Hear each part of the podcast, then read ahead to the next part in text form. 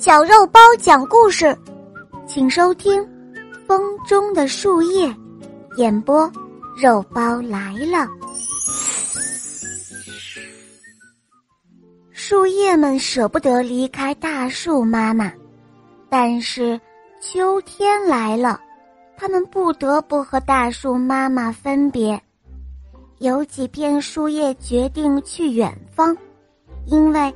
他们听了夏天鸟儿的歌声，他们知道外面有一个奇妙的世界，他们很想去看一看。妈妈，亲爱的大树妈妈，您多保重，我们要远行了。一阵秋风吹来，这几片树叶飞舞着，打着转，像一群美丽的蝴蝶。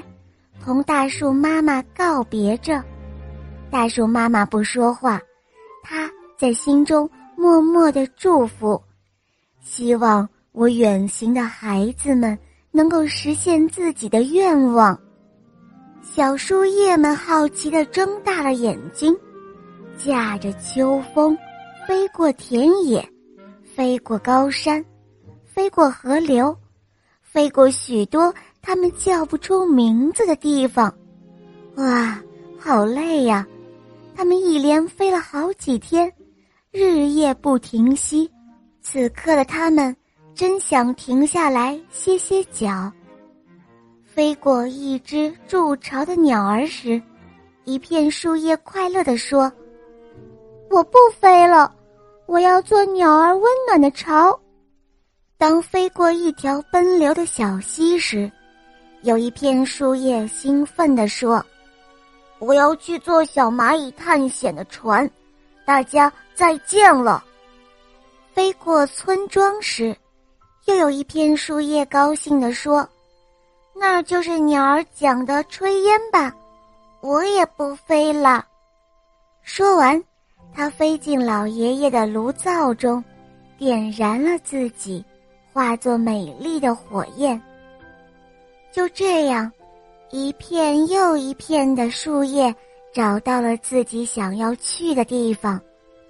这时候只剩下最后一片树叶了，它的全身都是红彤彤的，就像朝阳映在身上。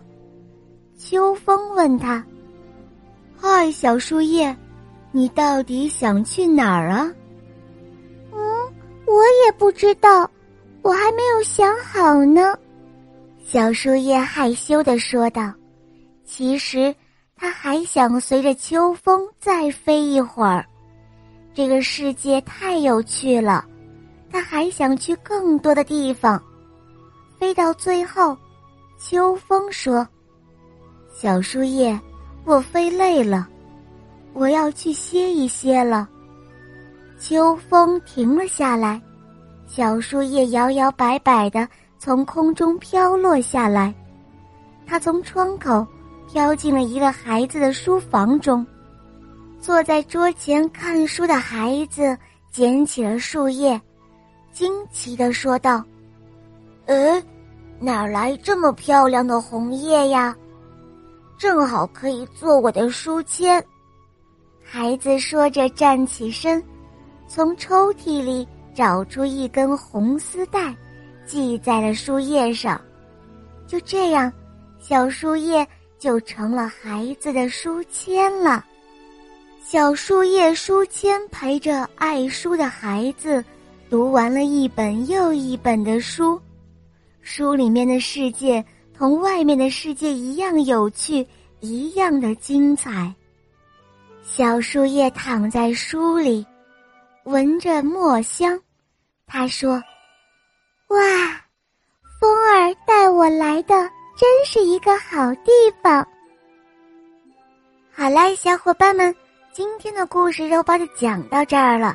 大家可以通过微信公众号搜索“肉包来了”，在那儿可以给我留言，也可以通过喜马拉雅搜索“小肉包童话《萌猫森林记》”，有三十五集，非常好听哦。小伙伴们，赶快搜索收听吧！